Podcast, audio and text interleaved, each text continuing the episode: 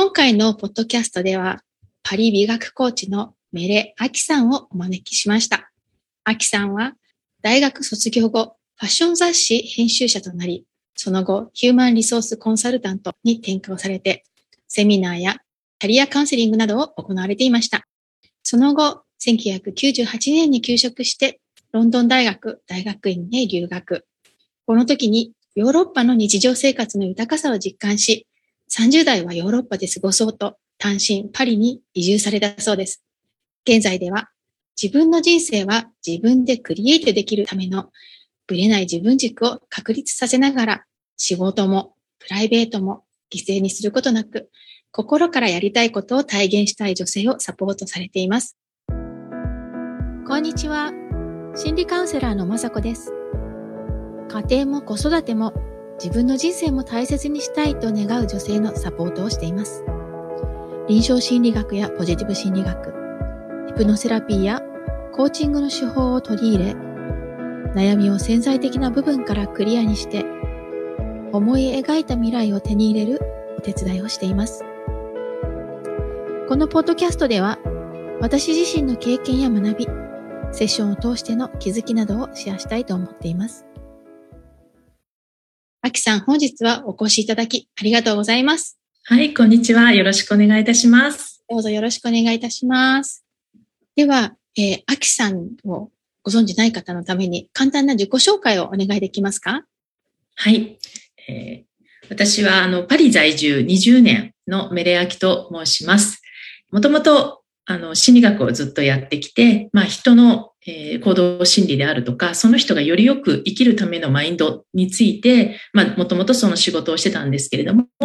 今度はフランスに来てからは、そういうことを、あの、コーチングという形でね、セッションをさせていただいたり、あの、ご自分でできるようにマインドのトレーニングをしたり、まあ、最近はノート術を教えたりと、まあ、細々ですけれども、パリで活動させていただいてます。よろしくお願いいたします。細々とかおっしゃってますけど、結構皆さんご存知なんですよね、アキさん。とに特にあのヨーロッパに在住の方だったら、おそらく知ってる方は多いんじゃないかなと思います。はい。はい。ありがとうございます。あの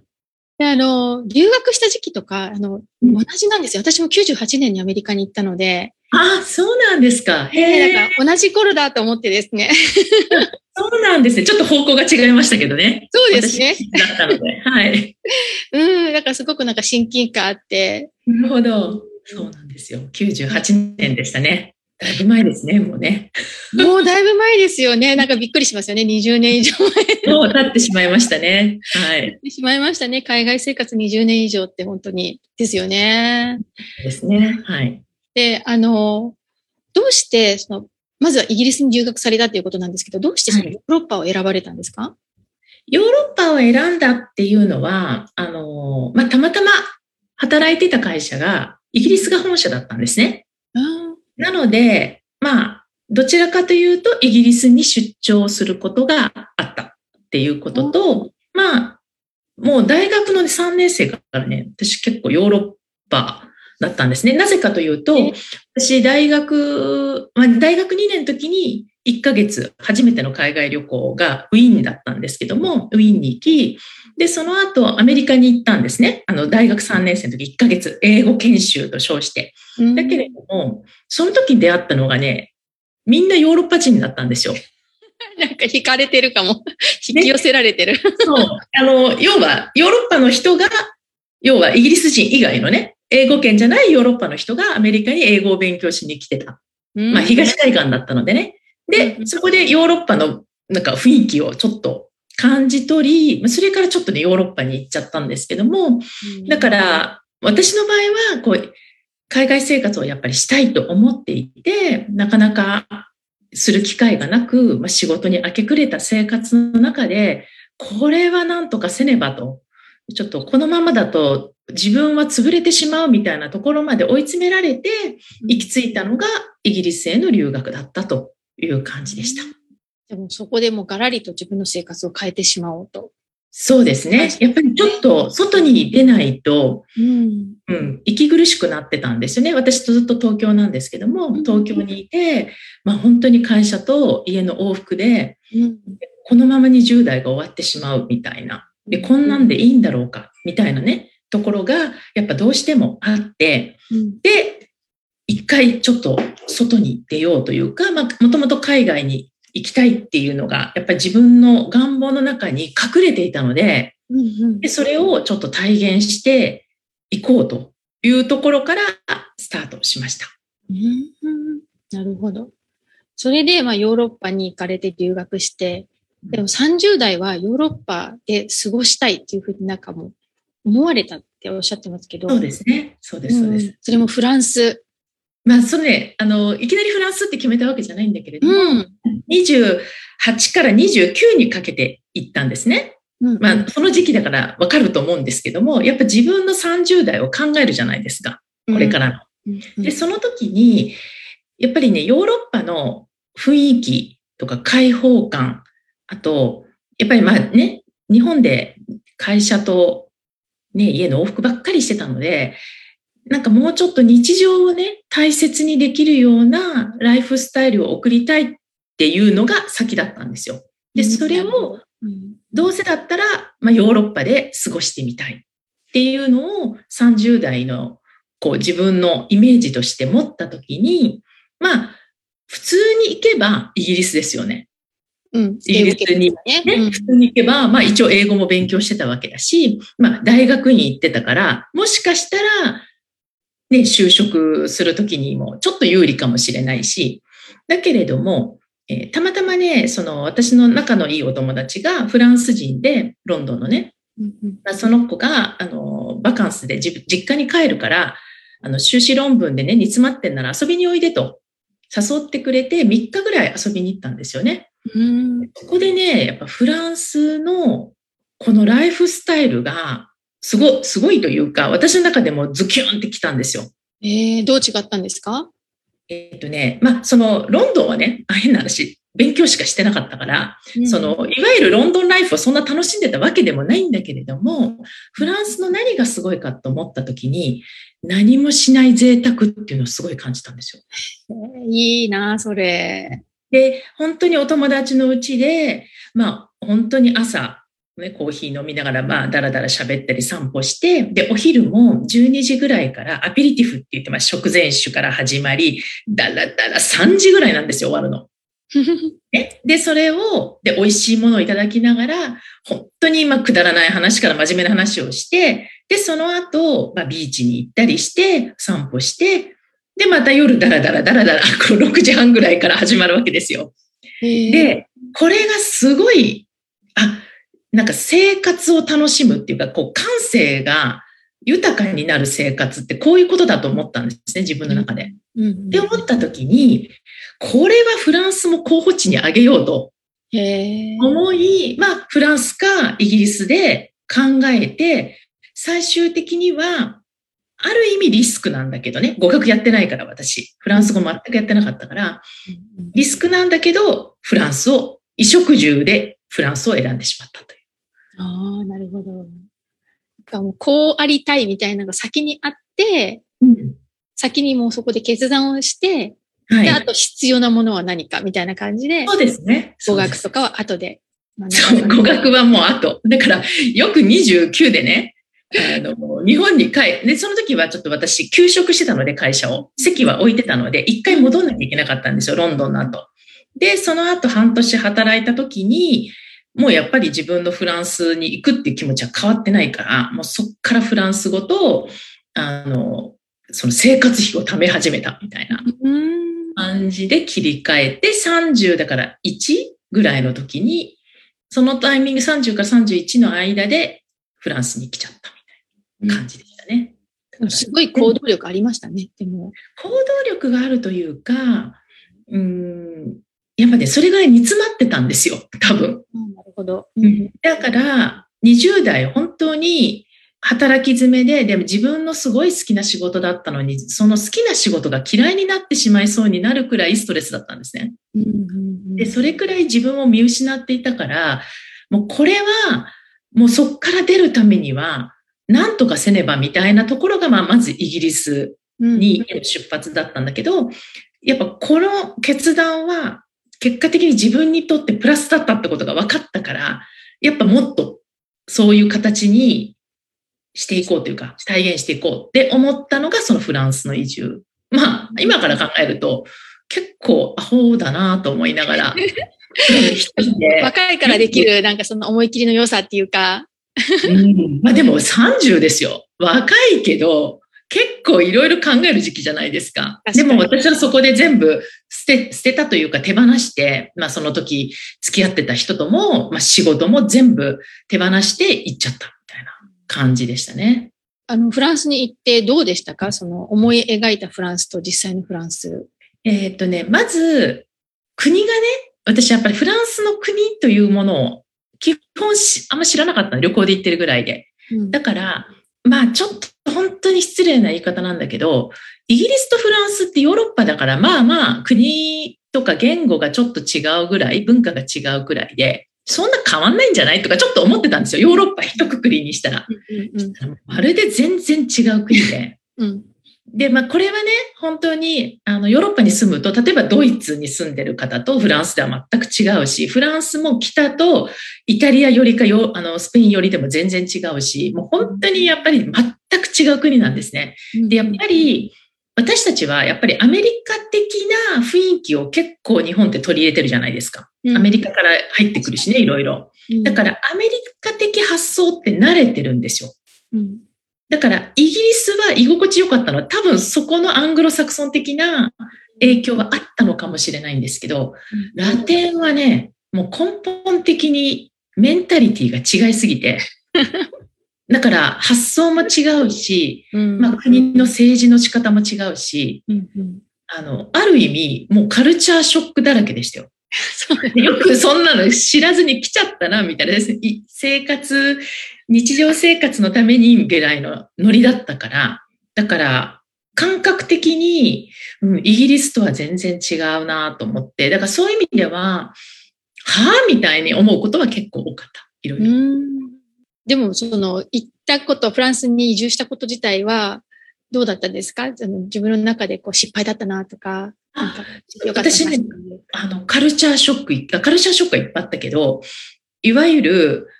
日本に戻りたいと一度も思ったことはないんですね。だから、ホームシックがね、ゼロ。だから、そういう意味では、まあ、失敗とも思ったことないし、まあ、もう今はね、あの、嫌なこともいっぱいありますよ。でももうやっぱり、なんだかんだ言って第二の故郷になってきてるんだろうなっていう感じはあります。うん。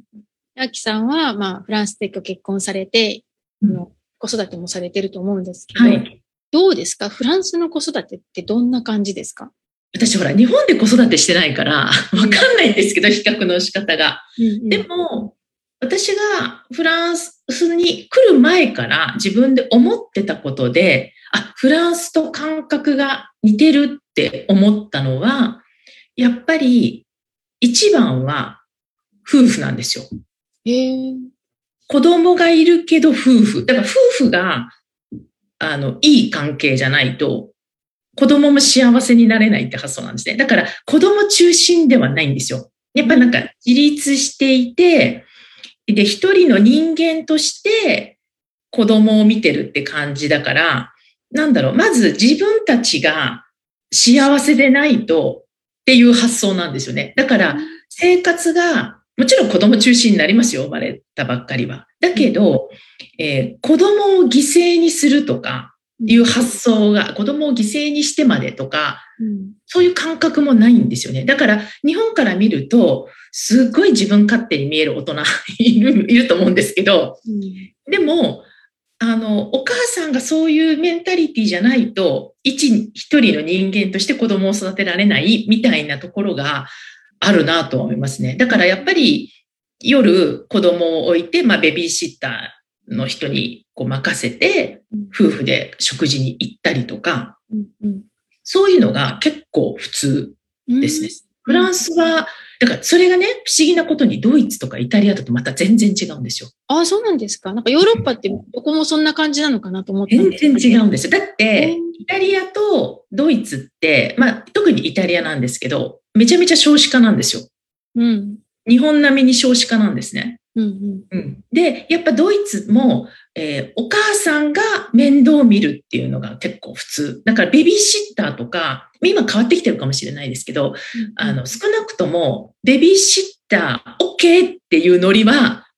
フランスなんですよ。いろんな人の手を借りよう、社会的に。うん、うん、で、それがお母さんが働くために必要だったらそうしよう。だけど、やっぱり子供が増えていくと、イタリアとかドイツは、お母さんが面倒を見る、ママンが面倒を見るみたいな感じがあるので、ヨーロッパでも全然違います。だから、その中でもフランスは、どちらかというと、ずっと、例えば子供が4人とかいたら、うん、あのやっぱり自分でもう会社辞めて育てるってパターン多いですけど、まあ子供3人ぐらいでも普通に働いてる人多いですからね。うんうん、で、基本的に働き続ける方って多いんですか？フランスは。多いと思います。だって、80何パーセント以上働いてると思う。いいですね。うん。だから、そういう意味では、まあ、それだけね、あの、国の制度もあるのかもしれない。その子供を、その援助したりとかね、そういうのも子供増えていくとあるので、そういう形での国の制度もあるのかもしれないし、でも、ここでやっぱり言っておきたいのは、フランスの、例えば1970年代のフランスも、今の日本の、まあ今も日本も変わってきてると思うんですけど、これやっぱり全然メンタリ違ってたんですよ。お母さんが、みたいな感じだったのが、ここやっぱり20年、30年ぐらいで働くお母さんがバッと増えて、で、働きやすい環境を整えてっていう感じになってきたのかなとは思いますけどね。いいですね。そうやってこう働くお母さんが増えたら、こう環境が変わってきた、社会が変わってきたっていうのは、そうですね。すごいいいいいなと思いますね。なんか日本も働くお母さん多分増えてると思うんですけど、うん、それに伴ってね、時短だとか、いろいろまあ、うん、国としての政策とかもあるんですけど、でもなんか聞いてみると、やはり女性が一番負担を担わされてるっぽいなっていうのは感じますね。なんか待機児童が、待機児童が減ってるわけでもないし、時短だと言って仕事が減ってるわけでもなかったりして。お父さんが結局早く帰ってこないと 大変にその分負担が増えるとかね。やっぱり家庭内でのそういうのもあると思うし、まあそういう意味では、うん、まあこれから変わっていくんじゃないかなとは思うんですけどね。なんかその辺は、うん、自由にやってる、自由という言い方変だな。うん。まあ私はね、その、まだ一人目が生まれた時は、本当に仕事はそんなしてなかったので、一回ちょっと辞めちゃってた時があったから、そんなには、うん、でも、やっぱり働くお母さんじゃないと保育園に入れない。けど、働かないお母さんでも預ける、あれがあるんですね、制度が。だから、まあそういうのをうまく使って、それでも、うん、働いてないけど週2回は預けたりとかしてはいましたね、私は。うん。それをみんなが当たり前だと受け止められるような社会ってやっぱいいなと思いますね。なんか働いてなくても預けても OK みたいな、制度としてそれがあるだけでなくて、多分、そうですね、うん。なんか普通に取れるみたいな、そ、そこにお母さんが罪悪感を持たなくていいっていうのが。そうですね。まあ、経済的にね、あの、ただではないから、もちろん預けなきゃいけないのでは金額が発生するんですけど、うん、メンタリティ的には、やっぱり、そうですね、あの、主婦っていう言葉があんまりないんですよ、フランス。なるほど。だから、何してるの？って言った時に、あなたは毎日どういう形で生活してるの？って言って、例えば、子育てをしていますとか、まあそういうのはありなんだけど、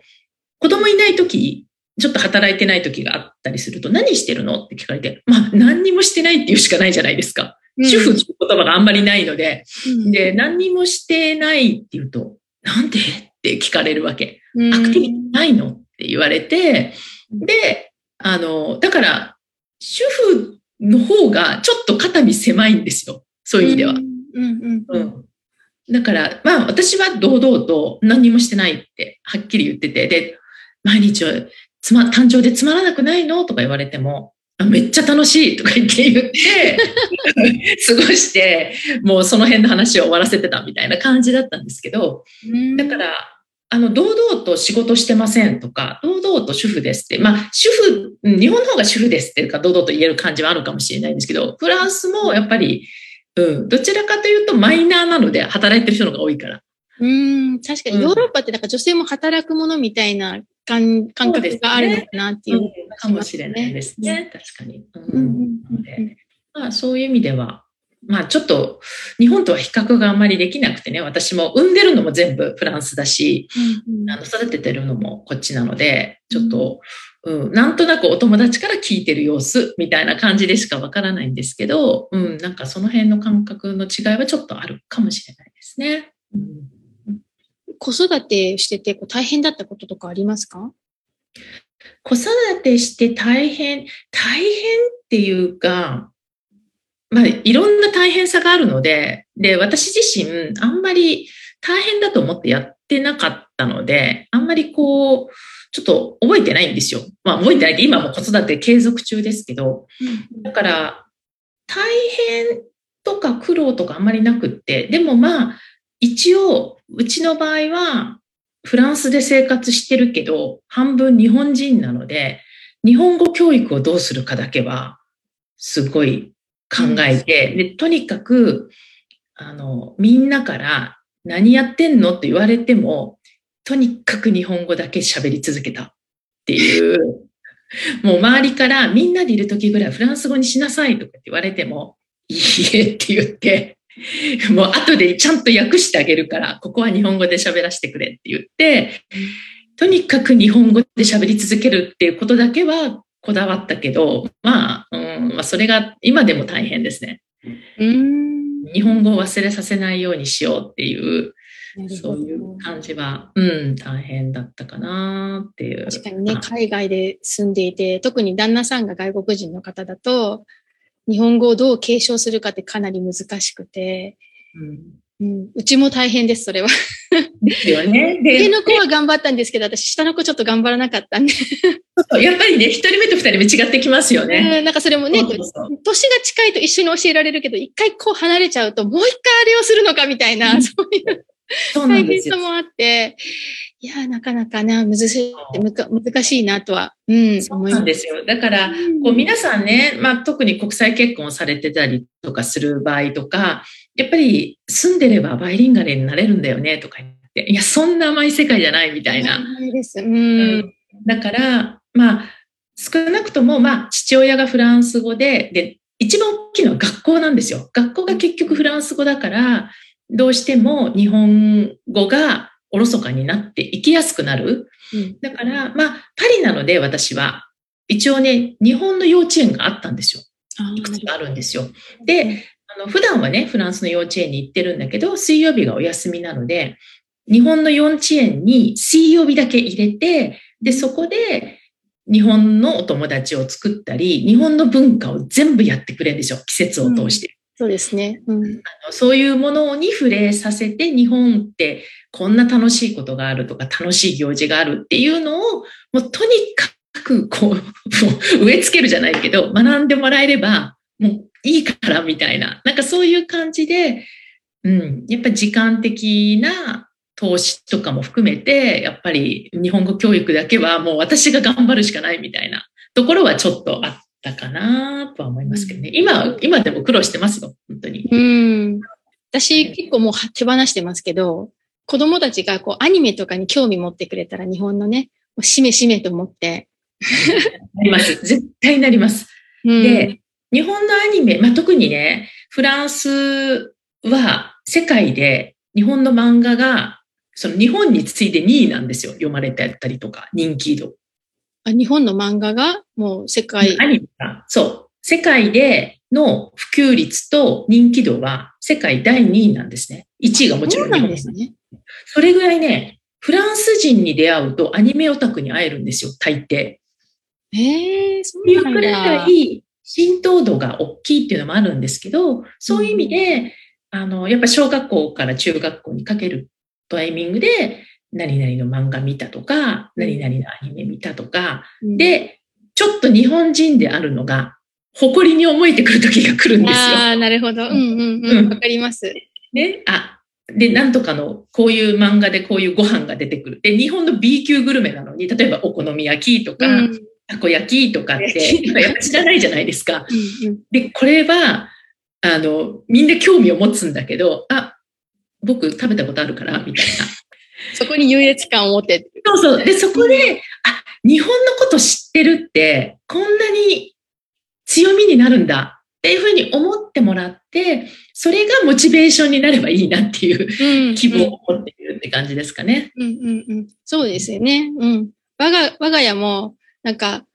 うちはまあ、あの、夫が中国系のマレーシア人なんですけど、うん、君たちは、ま、日本人と中国人のハーフなんだよって言うんですよね。で、そうしたら、いや、僕は日本人だからって言うんです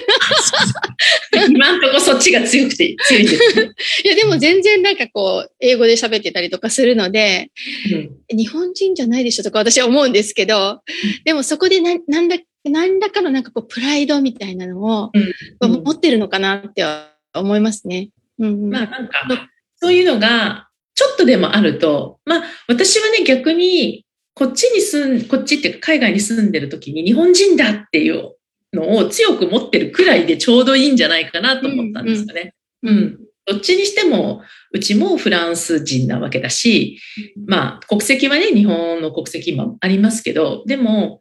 やっぱり日々の中では薄れてっちゃうじゃないですか。やっぱりね、フランス語で喋ってる。だから、もう意図的にこうどんどんどんどん 植え付けていくっていうのは大事かなとは思ってますけどね。うん、じゃ海外で子育てして、まあ、日本語教育とかでこう悩んでらっしゃる女性に対して、アキさんだったらどんな風に伝えてあげたいですか？もうね、これはね、親の、親のこだわりだから、あの、私の自己満足でいいんです。あの、だから、そのね、やってないっていう方もいっぱいいらっしゃるし、うん、なんか大人になってから自分で勉強するっていう方もいらっしゃるみたいだし、うん、いいんですけれども、でも、やっぱり私はこっちに来て日本語の凄さを、日本語だけじゃなくて日本の凄さをね、やっぱり海外出ると感じられるので、うん、やっぱそれを伝えられる人は私しかいないみたいなとこなので、うんうん、なんか、うん、どんな形でもいい。なんか、あんまりストレスフルにやって、こう、日本語がうちの子も一回嫌いになりかけたことがあって、やっぱ感じがやっぱきつくて。うん、だけど、もう好きでいてくれたらいいみたいな。で、うん、うちの両親と、あるいは私の弟の子供たち、まあ彼らにとっていとこたちと、ちゃんと会話ができたり遊べたりできればいいみたいな感じで、もう楽しく日本を啓蒙していくみたいな感じですかね。うん。なんかアドバイスっていうものじゃないけど、うん、なんか、手にできたらいいんじゃないかなとは思ってます。うんうんうん、なんかでもわかる気がします。なんか、日本に誇りを持ってくれて、日本のことが、に興味を持ってくれて、こう楽しいとか、嬉しいとかいう気持ちを持ってくれることが一番なのかなと。なんか、漢字勉強しなさいとか、なんか日本語何級の検定取りなさいとか、なんかそういうプレッシャーかけてしまうと、どうしても子供が漢字嫌いになったり、日本語嫌いになったりっていうこともあるので、ね、うん、そうですね。私も日本に興味持ってくれて、例えば日本のね、アニメとかでこう日本の学校とかよくよく出てくるじゃないですか。なんかあの辺から日本の文化学んでも別にいいのかなとか思ってて。いいと思います、いいと思います。うん、いろんな、ね、いろんな視点から入ってくるから、で、漫画とかアニメだったら入りやすいんじゃないですかね、やっぱり。ね、ささっきアキさんがおっしゃってたけど、もう本当自己満足の世界っていうか、お母さんのこだわりの世界かなっていう気がするの。もういいと思います。それは、なんだろうな。あの、だからといって、彼らは彼らの人生があるから、うん、だけど、やっぱり、まあ、少なくとも血は半分流れてるので、っていうところだけを知ってもらいたい。なんか後からやっぱり後悔してる人って結構いるとなんかお母さん、私のその知ってる人が、まあ、フランス人とベトナム人の、まあ、ミックスで、で、お母さんはもうフランス語でしかお母さんベトナム人だったんだけど、ベトナム語一切喋んなかったと。でも、顔はやっぱりちょっとアジアも入ってるし、オリジンがあるのに、言葉で、言葉を学んでこなかったっていうのがすごい残念。っていう言葉を子供側から聞くのはちょっと残念かなと思うので、うん、少なくともいい思い出として日本語がとか日本に対してある。あるいは将来日本に住みたいって言うかもしれないし、うん、なんかそのちょっとお膳立てがね、できるように楽しく持っていくみたいな感じです。うん、そうですよね。うんうんうん。なるほど。では、あの、ポッドキャストの後半では、アキさんに、はい、あ今されている活動について伺いたいと思います。最後までお聞きいただきありがとうございます。この配信がためになったと思った方は、ぜひ配信登録お願いします。ただいま、子供の自己肯定感がアップする魔法の50フレーズという無料冊子をプレゼント中です。海外在住の心理カウンセラーによる子供の自己肯定感が上がる声かけのヒントがたっぷりの無料レッスンです。ご希望の方は、超ノートのリンクからダウンロードください。URL は greenbeautylab.com forward slash magic greenbeautylab.com forward slash magic magic マジックですね。では今日もありがとうございました。